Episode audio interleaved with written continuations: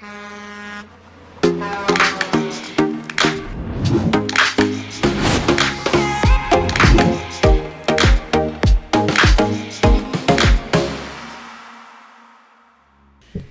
sabem, né? A gente começa assim, ó, 3, 2, 1, gravando e a gente voltou.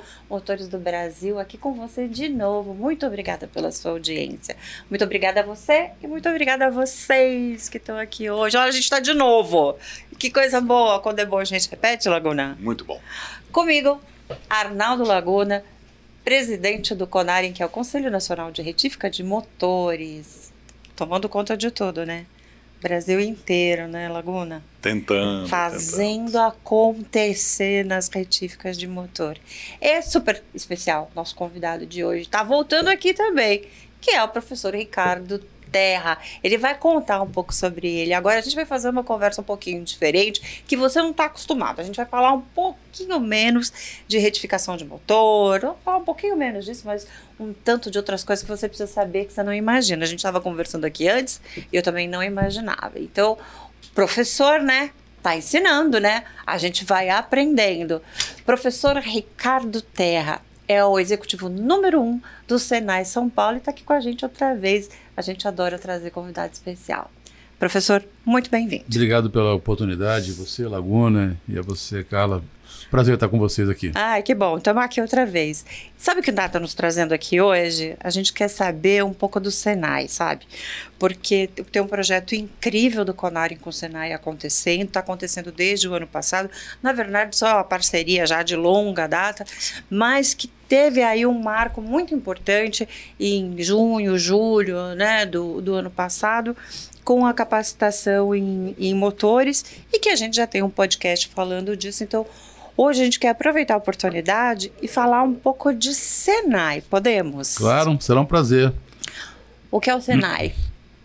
O Senai é uma instituição é, de formação profissional, de tecnologia e inovação e também de formação de novos empreendedores para a indústria, é, mantida e administrada pela indústria. A indústria de São Paulo é que nos mantém, que nos administra. O nosso conselho de administração é formado por dirigentes, pelo presidente Josué, que é um grande empresário, e por dirigentes empresariais que são indicados por essa estrutura. Muito bom. O Senai deve ter um objetivo. Claríssimo. Claríssimo. Claríssimo. claríssimo. É, dá todo o suporte para. Ele nasceu no, em 1942 num grande movimento de industrialização do país. Né? Nós estávamos aí num pós-guerra, enfrentando depois um pós-guerra, e, e, o Brasil enfrentava um, um grande desafio. E aí, é, um grande empresário, Roberto Simonsen, presidente da Fiesp à época, e também foi um grande político brasileiro, é, junto com um engenheiro suíço, que foi o nosso primeiro diretor regional, hoje eu sou, ocupo essa posição no Senai São Paulo, mas o Roberto Mange, essas duas mentes brilhantes conceberam essa estrutura com um modelo de financiamento e, e nasceu é, inspirado em modelos educacionais europeus. Né? Nossa educação nasceu muito inspirada na educação da Alemanha e, e principalmente da Suíça também, um pouco da França também, que eram países que tinham aí um, uma estrutura de formação profissional muito importante e com muito impacto, né, com um resultado muito positivo. Então, nascemos de lá para cá e, e, à medida que a indústria foi se modernizando, o Senai foi se reinventando também, nesses né, 80 anos, completamos ano passado 80 anos de existência e, e nós, essa instituição se reinventou ao longo da sua história e nesse passado recente a gente vem se reinventando novo, né? com inovação, tecnologia. Podemos falar um pouco sobre isso? Vamos falar. Uh, eh, EAD. Vamos falar um pouquinho de EAD? É, a gente já aprendeu, né, contigo que o EAD, o ensino à distância, né, não no formato que ele acontece hoje tão digital, o Senai já pratica 40 anos, é isso? É, nós, nós começamos o EAD há, mais de quatro décadas. Né? É, o Senai teve inovações na sua história muito importantes. Eu vou destacar algumas aqui só como curiosidade, mas a educação à distância foi uma delas, é, até para atingir localidades onde nós não tínhamos ainda uma rede de escolas. Mas nós criamos também escolas móveis, são carretas, né? Não gostamos de falar que é uma carreta, porque carreta é, talvez seja uma visão um pouco reducionista, é, realmente é uma escola móvel, é um grande baú com avanços laterais e que hoje nós temos 78 escolas móveis com alta tecnologia, como manufatura 4.0, é, a parte de, de, conectividade com 5G, Wi-Fi 6, é, que percorrem essas estruturas, elas se movimentam né, e levam toda uma infraestrutura laboratorial para desenvolvimento em company ou, ou, numa cidade onde nós não temos uma presença física. Né? São quantas, professores? Hoje são 78 escolas móveis. 78 escolas móveis. móveis e complementa. São inovações né, que ocorreram na nossa história. Nossa primeira escola móvel, inclusive, foi um vagão ferroviário. Olha que legal. É. Ele se deslocava em cima de trilhos né, e tinha uma formação. Isso mais de quatro décadas atrás, né? E a partir daí, nós tivemos uma, na época do pré-sal muito forte aqui na Baixada Santista, tivemos uma, uma escola móvel de robótica subaquática. Era um tanque de 60 mil litros, né? É, que obviamente chegava no local, captava a água e depois devolvia essa água de reuso, e com robôs subaquáticos, ROVs, né? E com toda uma estrutura de simulação de, de, de fluxo de fluidos para os operadores treinarem a operação é, de robôs subaquáticos, né? Então, só curiosidades que eu estou comentando que aqui. Que legal! Isso tudo é sob demanda, né? Uma vez que tá. ela não precisou mais, a gente reconfigura isso, desmonta isso e reconfigura para outra tecnologia. Isso que você está falando do sob demanda, eu imagino que tem um lado do Senai que poucas pessoas conhecem.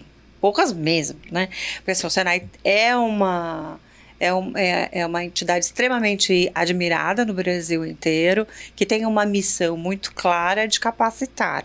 E tem um outro lado que, a gente queria que você contasse, que é esse que está relacionado com a indústria. Conta um pouquinho. Bom, primeiro, acho que o grande destaque é que a nossa indústria é, evoluiu muito nesses anos. Né? É, a indústria brasileira ela, ela é uma referência para o mundo, ela tem uma ela está num ambiente ainda de, de, de, muita dificuldade, de competitividade, mas ela, ela fez a lição de casa, ela é muito, é, é, ela é muito competitiva do ponto de vista interno da, da indústria. Né? É, e por que isso? Acho que é um ponto importante. Quando você fala em comércio e serviços, você você tem uma concorrência local. Uma pizzaria compete com uma esfirraria. Né? Para a indústria, o mundo é uma bolinha de gude. É, o mundo é muito pequeno, então a concorrência ela é mundial. Né? E quando você fala nessa concorrência mundial, é, o primeiro ponto que nos remete é uma educação profissional de classe mundial, porque o nosso capital humano, as pessoas do Brasil que trabalham numa indústria, concorrem com uma pessoa que trabalha na Coreia ou, ou na Europa, na Alemanha, Suíça. Então, as formações, a escola da indústria precisa ter classe mundial. Por isso, o nosso benchmark é, na, na educação com, com instituições do mundo inteiro. Né? É, não só na, na, definição de currículos, hoje, na nossa área de interesse de mercado, todo currículo novo que é concebido aqui, a gente compara com bases europeias de competências por ocupação e com bases americanas, América do Norte ou NET. A gente compara essas formações, porque a indústria ela sofre esse impacto de uma concorrência global. O mundo para a indústria é uma bolinha de gude. O outro aspecto é que essa indústria, então a educação tem esse grau de complexidade é, grande. O outro aspecto que você colocou é a questão da inovação e tecnologia. Né? A indústria brasileira hoje, em vários aspectos, ela é referência para o mundo. Eu citei anteriormente para você, né, a, a, parte de biocosméticos no Brasil, ela é de fronteira. É, outro ponto importante que a sociedade não sabe, mas a nossa biodiversidade, ela não é importante por conta do mico-leão dourado, da, da, da, da tartaruga só ela é importante por micro-organismos que ninguém enxerga. É, nós temos uma tendência no futuro do, das moléculas sintéticas fármacos caminharem para os biofármacos. Né? E o Brasil tem uma oportunidade, tem indústrias hoje nacionais e multinacionais, mas sediadas aqui, na fronteira. Né? Então o Senai teve que se reinventar ao longo da sua história e trabalhar também é, tecnologia e inovação. É uma área que nós já temos há aproximadamente 10 anos, é, focada em PDI. Hoje são mais de 500 colaboradores nossos, com, com qualificações de mestrado e doutorado, principalmente, são pesquisadores, né? E que se dedicam a, a fazer pesquisa, desenvolvimento e inovação PDI para as indústrias. Né? E, e além disso, quando você faz desenvolvimento, é, você precisa gerar conformidade, ver com, como isso está conforme a regulação brasileira, as normas e a legislação brasileira, ou internacionais quando você exporta esse produto. Então a gente também tem um conjunto de laboratórios que fazem verificação de conformidade. E uma coisa mais recente né, é a formação de novos empreendedores, principalmente empreendedores de base tecnológica para a indústria. Né? Citei que nós temos aí 3, 4% hoje das, é das, das startups brasileiras dedicadas à, à indústria. Né? Então a gente tem fomentado muito também essa formação e o Brasil é repleto de talentos. Nós temos boas universidades, bem ranqueadas, e então a gente criou também essa plataforma de conexão desses jovens talentos com, com soluções aí para a indústria e tem fomentado esse trabalho. O Laguna, o Terra citou um exemplo antes da, da gente começar aqui de uma montadora que estava se instalando aqui Sim. no Brasil e que ia absorver aí um contingente de mais ou menos 30 mil é, 30, desculpa, 3, 3 mil colaboradores. Imagina isso acontecendo, né, numa cidade do interior, pois é. menor é. e tal, e uma grande indústria se instalando e não tem a mão de obra, né? E o Senai é chamado pela indústria, fala, não, vem aqui, vamos fazer uma parceria, vamos Exato. capacitar, vamos fazer um recrutamento aqui de, de, de alunos e capacitar essa turma aqui para exercer funções específicas dentro do, da indústria. É incrível isso. É incrível. E isso está me fazendo lembrar um fato que eu vivenciei. Nós recebemos aqui o vice-presidente da Work, que é o World Engine Rebuilders Council, um russo. Uhum. E, e, eles não têm formação de mão de obra lá na Rússia, eles têm uma dificuldade muito grande até de, de normas técnicas, eles copiam muito o Brasil. Ele nos visitou e visitou a Escola Senai. A gente tem que levar qualquer estrangeiro para conhecer a Escola Senai.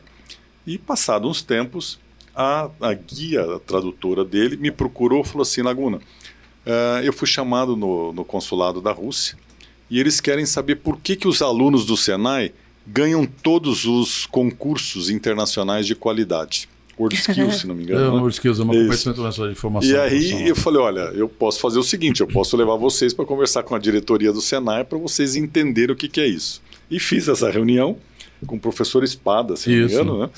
E o que, que aconteceu? O senhor pode até comentar depois conosco. A Rússia contratou o Senai para dar treinamento para os alunos russos para participarem do World Skills. Ah, uau! Olha é, só. É Comenta um pouquinho a, sobre a isso. Competição na, a competição ela, ela, ela percorre o mundo, em diferentes países, né? E a Rússia se candidatou. E queria, na realidade, obviamente, ter um, um bom papel nessa competição no seu né? país, né? Claro. E aí nos contratou. Nós ficamos nessas competições mundiais, nós ficamos sempre entre os top five, entre os cinco primeiros países do mundo. Né? E, e, o Senai representa o Brasil nessa competição internacional. São várias ocupações, né? E a Rússia nos contratou. Foi um... Eu só não sabia que foi você, Laguna, foi eu. o agenciador dessa. Quero te agradecer publicamente aqui por essa oportunidade. E, e, nós treinamos os russos, né? Treinamos aqui, na, aqui no Brasil e lá na, na Rússia também. Inclusive Piracicaba. É, e eles tiveram um bom desempenho, né? Ficaram em terceiro ou quarto lugar no mundo. Né? É, mas nós ficamos na... treinados, russos treinados no Brasil. Olha, olha aqui. Pra, pra ah, aqui lá, nós, nós é, também lá, é. encaminhamos nosso é. corpo técnico para lá também. É uma, é uma competição muito interessante para nós, porque ela, ela é a nossa Fórmula 1, né? A gente compara é, as nossas formações e é um conceito importante. Se eu consigo fazer com um, eu preciso fazer eu consigo fazer com milhares. Verdade. E, Boa, deixa você estar tá me dando para a gente falar sobre escalar. É, escalar a educação. Esse é um desafio é, é, da indústria e principalmente o georreferenciamento. Né? O jovem brasileiro ainda, hoje mais, mas né, historicamente ele se desloca pouco. Quando você fala em formação profissional na Europa, o jovem as escolas estão concentradas nos grandes centros, onde tem mais gente, porque lá o jovem se forma, mesmo numa qualificação básica, se desloca pelas distâncias e a própria condição socioeconômica da sociedade. No Brasil isso é mais difícil, então você precisa georreferenciar essas formações, né? E o Senai, historicamente, tem acompanhado essa evolução, evolução da indústria, não só no aspecto quali desta formação, mas no quanti, com esse georreferenciamento. Né? É, as empresas são muito preocupadas quando chegam numa cidade em trazer o benefício da sua chegada para a sociedade local, para a comunidade local. Né? Então, é, é, muito comum as empresas nos solicitarem essas formações locais é, junto às comunidades, de forma a beneficiar aquela, aquela sociedade na qual ela está inclusa. Né? Então, isso é muito comum, nós fazemos isso e tudo isso é orientado por uma área de inteligência de mercado que, que na realidade, identifica essas demandas, o qual e o quant, e a partir daí a gente faz as formações endereçadas. Né? Você também comentou com a gente um pouco antes do como é sutil, né, aquela história do o profissional assim que capacitado, ele tem que chegar no mercado apto a exercer naquele momento a, aquela função, né? É, porque precisa de reciclagem, os tempos mudam, a tecnologia muda e fez esse treinamento aqui, vai para o mercado mais tarde, não está adequado, né? Fala um pouquinho disso também. Na realidade, a educação profissional, acho que o primeiro ponto que os nossos espectadores precisam entender é que ela não, não dá para você gerar estoque. É, as pessoas que se formam num curso e não entram próxima à formação no mercado de trabalho e passam um tempo fora dele, ela acaba perdendo boa parte dessa formação por obsolescência tecnológica ou por produtividade, realmente. Né? Então, é, é, muito importante que a educação profissional ela seja feita sob medida. Nós, do Senai São Paulo, adquirimos de consumíveis 86 mil itens de consumíveis, de azeitona a grafeno, passando por material radioativo, é, porque são formações em 28 áreas da indústria. Né? Então, é, a formação ela é sempre sob medida, ela é sempre focada. E a pessoa que entra no mercado de trabalho, é, com o passar do tempo, pelo ciclo curto de vida das tecnologias, muita volatilidade, você acaba tendo a necessidade de ter formação continuada, formação ao longo da Sim. vida, através de programas de aperfeiçoamento, né?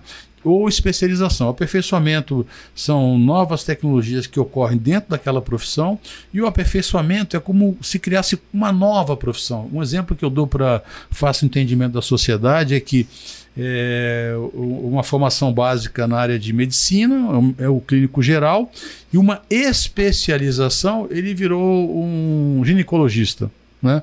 Isso é uma, uma, uma especialização. O aperfeiçoamento é quando ele continua sendo um clínico geral, mas conhecendo novos procedimentos, novas formas de tratar é, os seres humanos, né? então, mas permanece como um clínico geral. Então, essa é a diferença. E hoje, metade da nossa oferta, da nossa produção em aluno hora aqui no Senai São Paulo, são dedicadas à, à formação continuada, principalmente em aperfeiçoamento e especialização. Isso é fundamental para a indústria. É, principalmente para essa indústria que é de classe mundial. Né? E a gente está fazendo, o brasileiro está cumprindo essa missão direitinho? Está buscando aperfeiçoamento? Olha, as indústrias principalmente, os trabalhadores que estão engajados no, no setor produtivo é, é, percebem essa necessidade, né? Ou, ou por uma ação da própria empresa conosco, ou por uma ação, por um autodesenvolvimento daquele profissional que enxerga é, essa, essa, essa oportunidade. Então, acho que também tem a questão da competitividade pelo cargo, né? Claro, Claro, isso é. O que a gente tem trabalhado muito né, é com, com massa de dados, com que a gente, na nossa inteligência de mercado, é de como poder é, fazer, é, a, o, incentivar esse profissional a, a, a voltar para a escola frente a um determinado ponto de obsolescência, um gap de formação na ocupação dele no momento em que ele se formou. Né? Hoje nós estamos criando a nossa plataforma de mercado, isso não está pronto ainda, mas já está bem avançado. É, a comparação, seguir um pouco esse CPF, né? Hum. É, ver se a permanência dele no mercado, se ele está naquela ocupação e ao mesmo tempo é, fazer é, por indução, alertá-lo de que é, algumas questões se tornaram obsoletas na, na formação dele, né? De forma muito proativa. O nosso objetivo é, é, fazer com que haja um desenvolvimento econômico e, obviamente, um desenvolvimento social. Ele vem, vem a reboque, não tenho dúvida disso. Isso é incrível. É incrível. Isso é extraordinário. Quer dizer, é. Não é, por mais passivo que que seja aquele que se formou, o formando, ele segue sendo observado, vamos dizer assim, e chamado, né? Orientado. A, é, orientado, a, orientado a Proativamente palavra, por é. nós, né? proativamente. Ah, a gente tem um é. mecanismo importante, Carla, de, de, de, de, qualidade dos nossos programas. Né? O Senai trabalha com uma educação é, baseada no desenvolvimento de competências. Né? Então, o Senai não tem uma semana de prova, os nossos cursos, o aluno não tem uma semana de prova. Ele, ele tem uma unidade de ensino e ali tem um conjunto de competências que ele precisa desenvolver. Ao término da unidade de ensino, ele é avaliado ou ao término ou durante a unidade de ensino, pela observação do docente, se ele sabe fazer uma operação ou não, se ele demonstra. E a forma de demonstrar, nem sempre, aliás, quase nunca, é uma, é uma prova, um documento escrito. Mas pode ser uma apresentação, pode ser um diálogo com, com o seu avaliador, com o seu docente. Né? E, então, esse desenvolvimento de competências é importante e é assim que funciona a nossa educação. Mas nós submetemos os nossos alunos no final do curso a um exame elaborado por um terceiro que nós licitamos. E tem diferentes empresas no Brasil universidades que já nos eh, prestaram serviço. E ele recebe o perfil profissional o perfil profissional é um conjunto de competências que essa pessoa precisa ter. Né? E aí ela, essa empresa desenvolve um banco de itens, testa num grupo de amostra para verificar a qualidade disso, né, desses itens, e aplica nos nossos formandos e nos dá um relatório. Isso é muito importante para nós porque isso retroalimenta a nossa educação. Né? Ela retroalimenta é, na menor granulometria que é o desempenho de um aluno vinculado a um professor né? É, e, e, às vezes é um encontramos problemas que são de currículo e que afeta, de certa forma, a nossa rede inteira. Além disso, temos um outro mecanismo de avaliação que é o acompanhamento desse aluno. Depois de um ano no mercado de trabalho, a gente entrevista o supervisor e ele para verificar quais foram as dificuldades que esse jovem teve e o supervisor no ingresso dele no mercado de trabalho, como retroalimentação. Né? Você citou aí na sua escrita aqui no meu briefing inicial o PDCA. Isso é, um, é, um, é uma a nossa engenharia educacional, ela tem um PDCA. Ela nasce com o mercado, é, tem todo o processo de design dela e operação e avaliação. Esses, esse, esse, esse retorno dessa avaliação volta para essa engenharia educacional que reprograma. Né?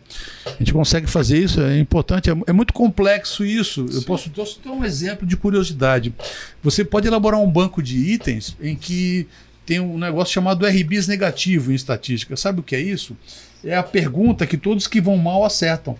Então é a pergunta para selecionar os, os, que são men têm menor desempenho, é, né? Uhum. Então, isso determina a qualidade de um item. Entenda o grau de complexidade é, desse banco de itens para avaliar essa qualidade, né? Por isso nós somos uma escola de classe mundial. Entendi. Eu gostaria até que você comentasse o tamanho do Senai, porque, por exemplo, é, eu sou muito fã do Senai. Eu também. E aonde eu vou no Brasil, eu procuro fazer as atividades dentro do Senai, porque eu quero levar o, o empresário para dentro do Senai para conhecer essa riqueza. Em termos de escola profissionalizante, o Senai comparado no mundo, como é que é a ordem de grandeza dele?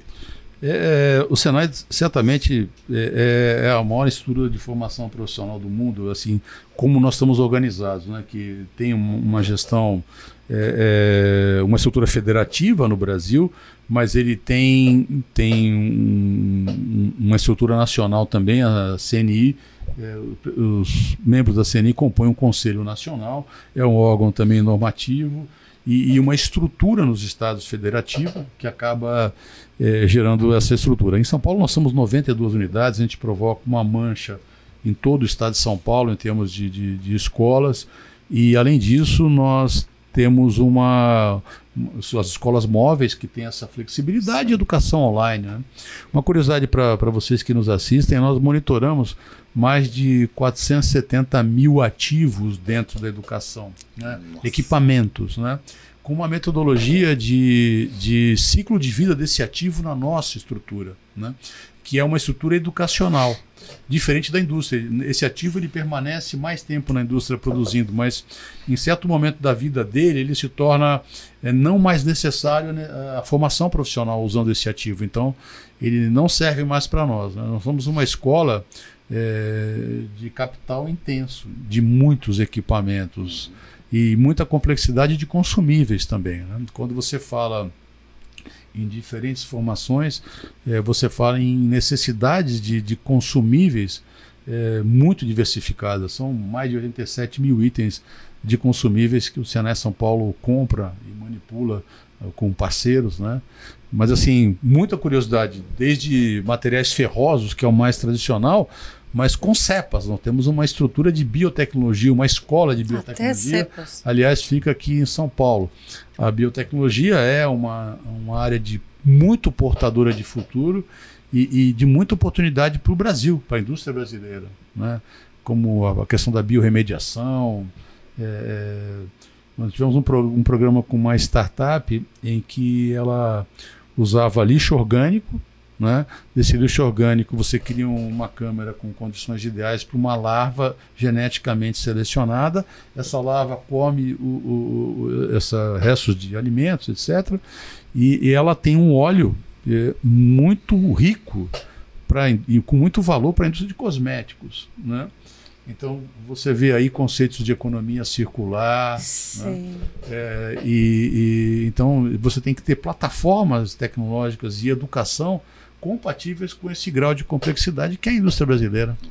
Professor, Ela é muito complexa. Eu queria fazer uma pergunta para o senhor. Nós estamos falando no investimento do ser humano, né? É, na formação e capacitação dele.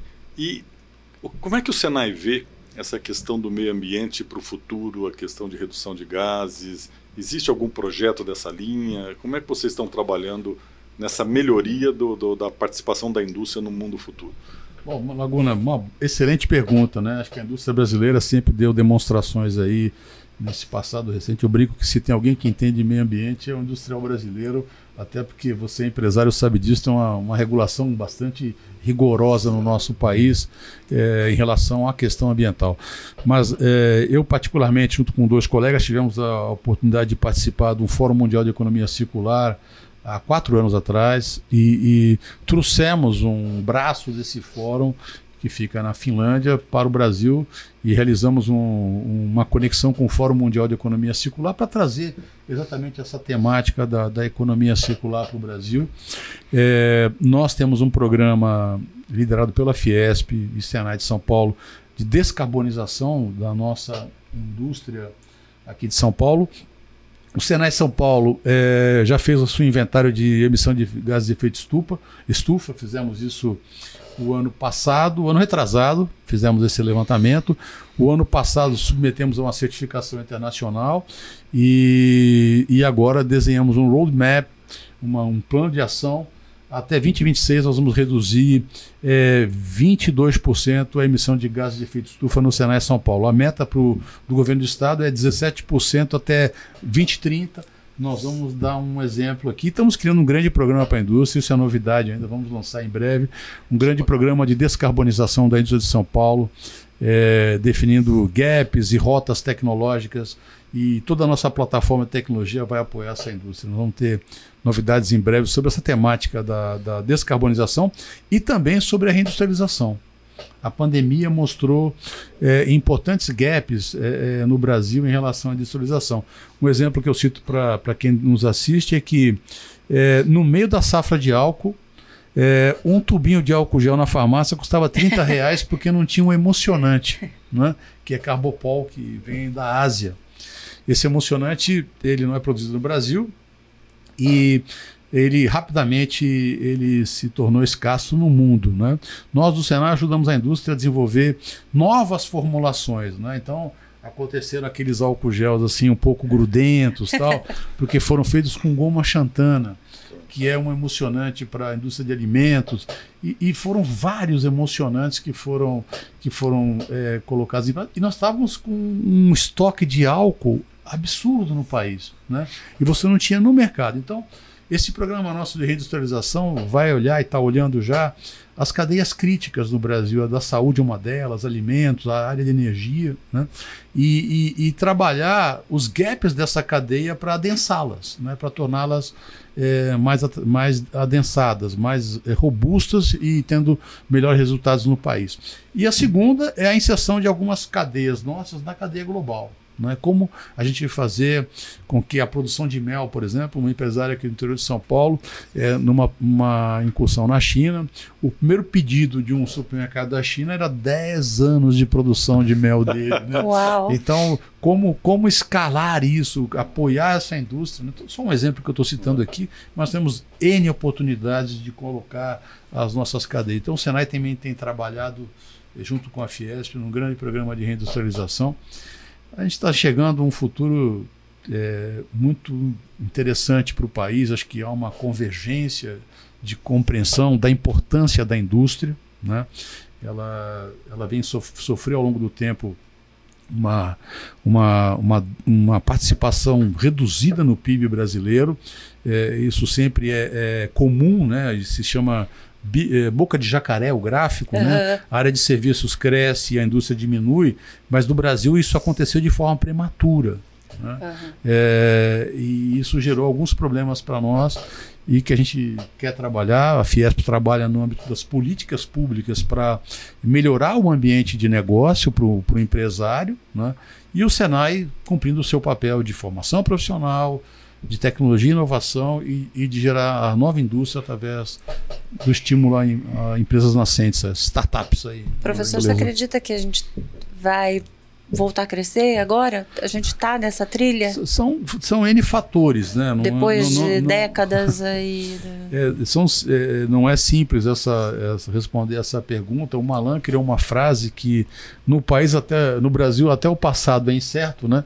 Como é que eu aqui num podcast, humildemente, um diretor do Senai, para fazer uma previsão dessas. Mas eu sinto que a gente tem um ambiente é, de muita motivação. Eu acho que eu, eu convivo com os empresários, os empresários estão estão muito motivados. É óbvio que precisa criar um conjunto de questões, são vários os vetores que podem levar a um crescimento ou não, né? mas os empresários estão trabalhando dioturnamente. Eu acompanho esses empresários na Fiesp e, e, todos os pontos que precisam ser tratados foram gerados documentos e encaminhados aos governos, né? porque tem coisa que é da porteira para dentro e tem coisa que é da porteira para fora, que é a criação de um ambiente mais próspero para o empreendedorismo. O Laguna sabe muito bem do que eu estou falando aqui. É.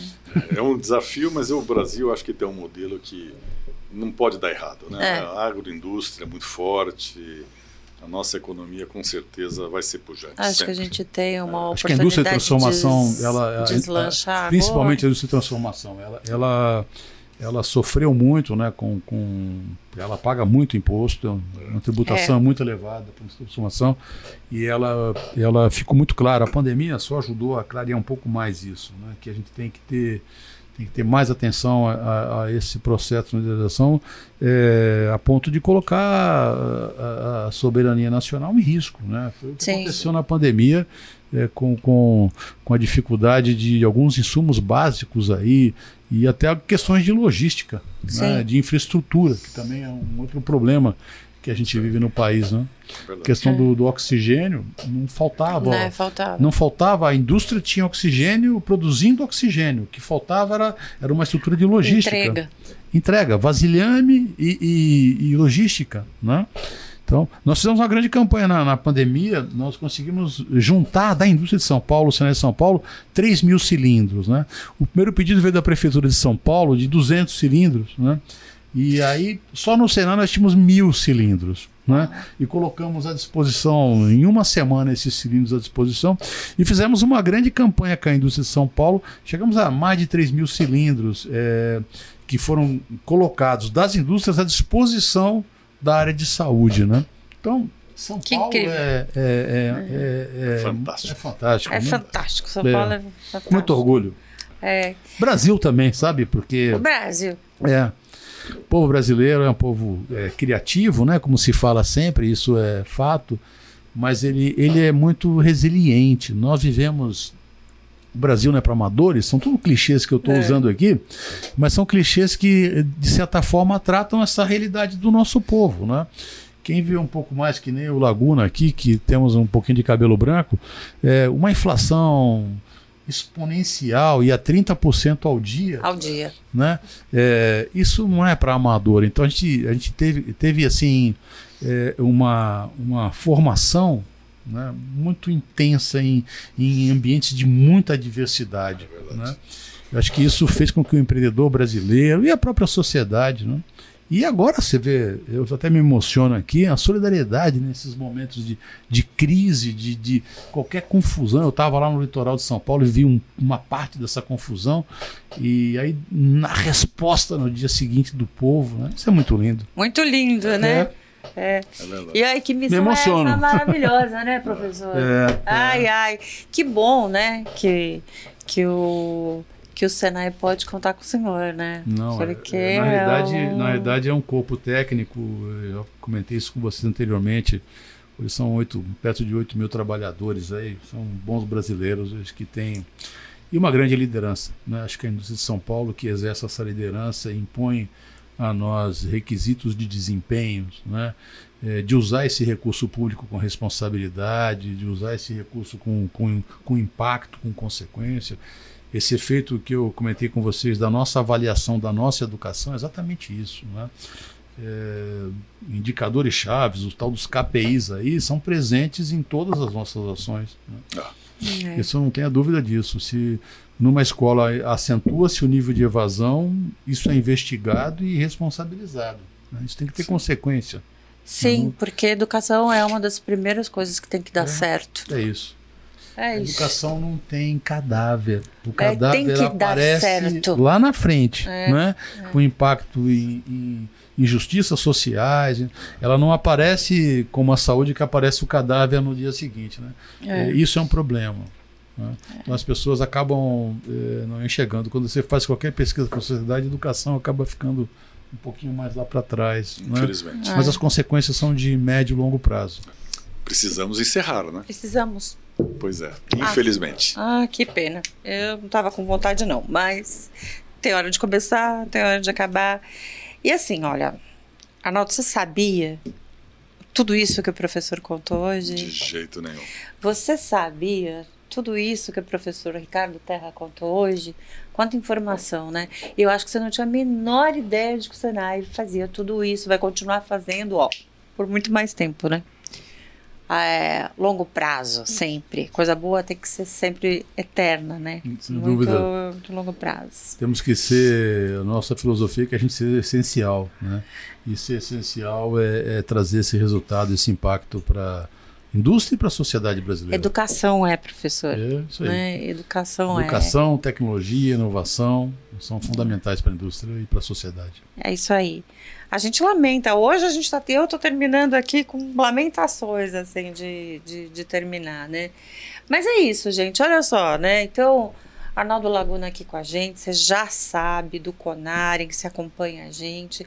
E hoje uma, uma pessoa extraordinária aqui que veio contar pra gente muito mais do que o que a gente supõe que sabe sobre o Senai. O Senai, ele tá ele tá, né, olha, ele vai escorregando assim nas estruturas da indústria da educação de uma maneira assim que a gente desconhece e que está fazendo um trabalho maravilhoso que o brasileiro tanto precisa, que é educação, que é formação e, enfim, coisas para a gente se exercer. É para o ser humano se exercer, né? Para ser, para acontecer, Se colaborar com a indústria, se, Se realizar, realizar. ter uma fonte de renda, fazer as coisas acontecerem para a vida dele, né? Na família, né? Dúvida. E encontrar propósito também, né? E porque eu acho que também tem essa coisa de você encontrar um propósito através daquilo que da sua carreira, da sua da sua profissão e daquilo que você faz no dia a dia, né? E dá sentido. A educação dá sentido, né? E a gente torce para que tudo não seja mudado, que siga cada vez melhorando mais, né? E que esse classe mundial aí seja para sempre. Então, hoje a gente termina aqui agradecendo profundamente a experiência que a gente teve nessa mesa. A gente agradece você, estou agradecendo aqui o Laguna. Professor, muito obrigada. Obrigado a você, Carla, muito obrigada. A equipe, muito obrigada também. Foi um dia, foi um momento bem especial hoje. E a gente te convida a continuar assistindo Motores do Brasil. Ativa lá no YouTube o sininho, cada episódio você vai saber que ele está lá. Segue a gente nas redes sociais, o Conari nas redes sociais. E logo mais a gente vai ter novidade, porque com o Senai é assim. Não, as coisas não se repetem. Vai ter sempre uma novidade, você pode ter certeza.